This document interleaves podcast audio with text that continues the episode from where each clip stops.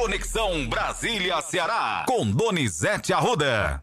Falar de política então, Donizete. O presidente Lula faz mais uma viagem internacional. Ele deve ir para os Estados Unidos já essa semana encontrar com o presidente Joe Biden. Isso, e ele vai lá negociar com o Biden uma série de termos, contratos, investimentos. Ele foi convidado para ir aos Estados Unidos antes de tomar posse, mas ele queria ajeitar o país para chegar lá tendo que conversar. O Lula deu uma entrevista à Rede TV, ao Kennedy Alencar, e nessa entrevista ele falou sobre os termos dele ser candidato, né, Matheus? E lançou a candidatura de Camilo Santana ao Planalto. Vamos ouvi-lo? Vamos lá, Donizete. Só posso ser candidato se eu tiver com saúde perfeita, sabe? Com mais saúde perfeita, com, com 80 e pouco, 81 de idade, energia de 40 e tesão de 30. Pronto, aí eu posso. Se não, sabe, nós temos gente extraordinária, nós temos vários governadores fantásticos que estão participando do governo. Nós temos o Rui Costa, nós temos o Herto, nós temos o Camilo, nós temos o Flávio Dino, nós temos o Renanzinho. Nós temos gente da maior qualidade, você não tem noção. Aí, Donizete, Camilo Santana.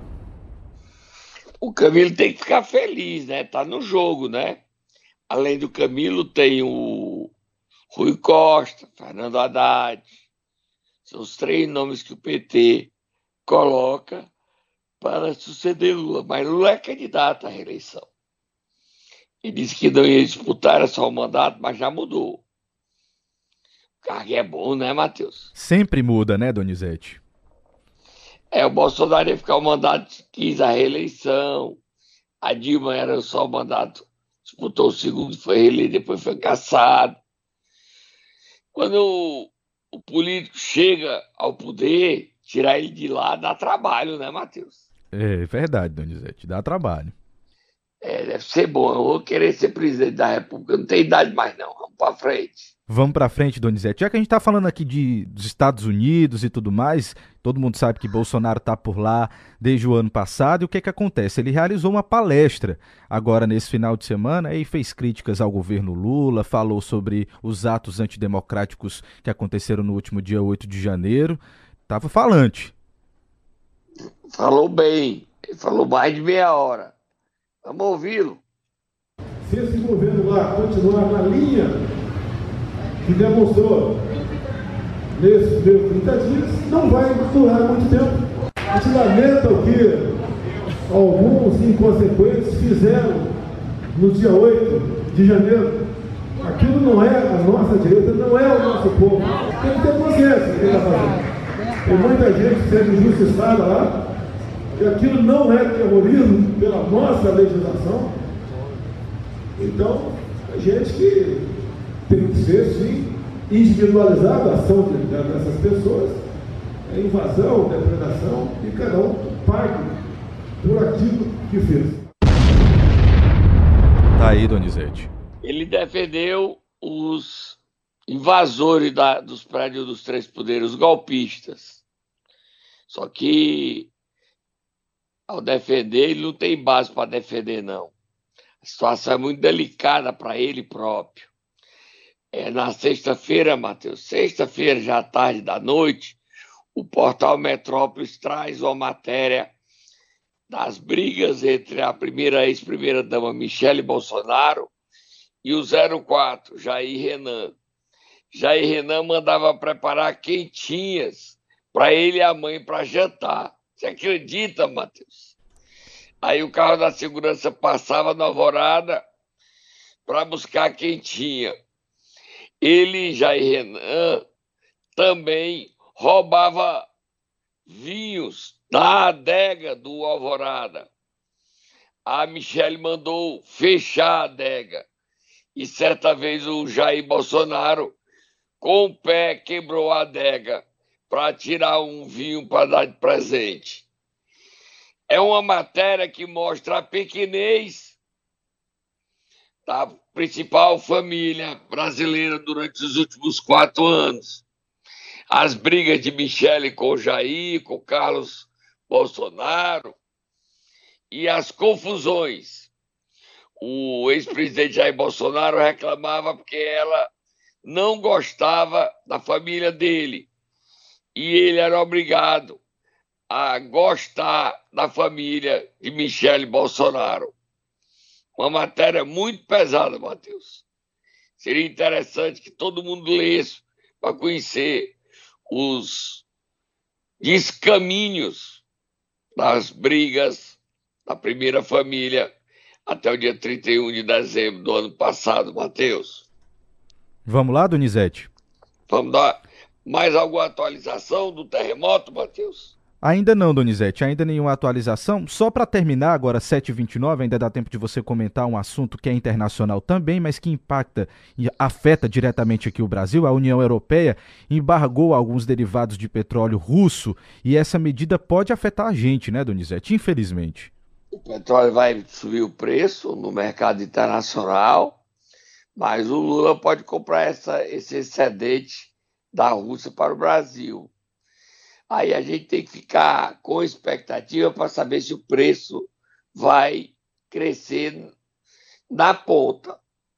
A princípio, sim, o barril vai crescer, mas vamos torcer que, como se o Brasil comprar na Rússia, é, isso não aconteça. Agora, ao comprar na Rússia, Lula está declarando guerra à União Europeia. Aí a União Europeia pode retaliar o Brasil uma situação bem delicada. Você tem a matéria aí do jornal Globo de hoje, que é até manchete, Matheus. Tenho sim, Donizete, vou ler aqui rapidinho. Desde ontem, a União Europeia está privada de obter óleo diesel de seu principal fornecedor externo, com a entrada em vigor no bloco de sanções banindo a importação de produtos refinados de petróleo da Rússia. A medida, que tem o objetivo de negar ao Kremlin os recursos para a guerra na Ucrânia, que completa um ano agora, em 24 de fevereiro, foi acompanhada pelo estabelecimento pela União Europeia e pelo G7 na sexta-feira de um valor máximo para quem comprar combustíveis derivados russos e pode chacoalhar os mercados globais de petróleo, com impactos inclusive para o Brasil, segundo especialistas. Frente a preços mais baixos, o país pode superar desafios logísticos e vir a aumentar as suas importações russas. É, vamos acompanhar essa questão, porque se os combustíveis subiram, subirem a inflação volta com gosto. E o presidente Lula, que está indo para os Estados Unidos, sabe que a economia brasileira vive um momento muito difícil. Deseja a ele boa sorte. Aí eu vou fazer a piadinha para terminar. Será que ele vai encontrar o Bolsonaro lá em Orlando, Matheus? Será, Donizete? Será? Vamos aguardar. Vai nada. Vamos, vamos dar paradinha, beber o um suquinho, voltamos já. Momento Nero. Mais uma semana começou, Donizete Arruda. Tata já está a postos aqui para acordar quem nesta manhã de segunda-feira?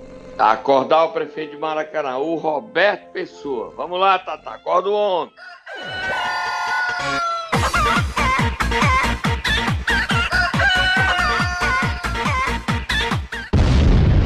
Olha, Matheus, a gente sempre critica político, critica a administração pública, mas hoje é o um reconhecimento. Eu estou sabendo que o prefeito de Maracanã, o Roberto Pessoa, já reformou todas as escolas da cidade e está colocando, Matheus, ar-condicionado em 28 delas. Já tem as salas de aulas de 28 escolas, e ele quer colocar 100% até o final do ano, com ar-condicionado. Essas mudanças climáticas, da interferência do homem, está tornando as cidades bem mais quentes. Ontem, na praia do Rio de Janeiro, Matheus, sabe quanto era a temperatura o sentimento da temperatura, quem estava na praia do Rio de Janeiro, Copacabana, Leblon, Ipanema, Matheus? Quanto, Donizete? 58 graus Celsius. Quente. Aqui ontem não estava muito diferente, não. A gente tava, ontem estava quente por aqui, viu, Donizete? É, então, a aula com ar-condicionado é um avanço e é uma imposição que vai se materializar para Fortaleza, para todas as principais cidades do Ceará. As crianças de Irauçuba já pensou? De Itapajé, de ali de Sobral. É quente, Matheus. Então, esse avanço que o prefeito Roberto Pessoa está conquistando em Maracanãú vai servir de exemplo para as outras cidades. E mais, só tá Moab, Matheus. Hoje, nove e meia, toma posse como secretário de saúde é, Capitão Wagner, foi deputado federal até o último dia 31 de janeiro. Ele já começou a trabalhar como secretário, já teve em Brasília, mas a posse dele é hoje, nove e meia da manhã. O prefeito Roberto Pessoa dará posse oficialmente a Capitão Wagner como secretário de saúde. Ele foi a Brasília e falou sobre seus desafios. Vamos ouvir o capitão Wagner, Matheus. Estou aqui na sede do Ministério da Saúde, já tive reuniões com o secretário nacional de atenção básica à saúde e conseguimos discutir recursos para a realização do concurso para agente comunitário de saúde e agente endemias para informatizar as nossas unidades básicas de saúde, para a gente reformar algumas unidades, para ampliar as nossas equipes de saúde local. Muita coisa boa vindo por aí. Acompanhe o nosso trabalho. Tá aí, Donizete. É um desafio grande, né, Matheus? Sem dúvida. Saúde sempre é um desafio. É um saco sem fundo, saúde, em qualquer cidade. Que quanto mais se investe, mais precisa de dinheiro. É verdade. E o prefeito Roberto Pessoa está ciente. E é corajoso ao nomear Capitão Wagner, que tem uma chance de mostrar seu valor no Poder Executivo. Desejar boa sorte a ele. Vira a página, Matheus. Vamos virar a página, Donizete. Vamos até a Copiara. Quais são as informações do município? Solta Moab, Matheus. Moab, Moab. O prefeito afastado do cargo Antônio Almeida está dizendo que volta hoje ao cargo de prefeito. Eu queria saber o que é que ele sabe que eu não sei nem você, Matheus. Antônio Almeida está dizendo que eu volto para a prefeitura independente de Donizete Arruda. Eu, e eu mando injustiça esse prefeito Antônio Almeida. E fui eu que lhe afastei do cargo? Foi, Matheus? Absolutamente, Donizete. Quem afastou o senhor foi a justiça, por corrupção. Afastou por 180 dias. Senhor está preparando uma festa para voltar hoje às funções de prefeito de Acopiara. O senhor fica falando besteira, acha que a justiça vai fazer seus caprichos e fez um acordo com o ex-prefeito de oposição, Vilmar Florentino, que controla a presidente da Câmara, Simone Félix, para não colocar em pauta o seu impeachment.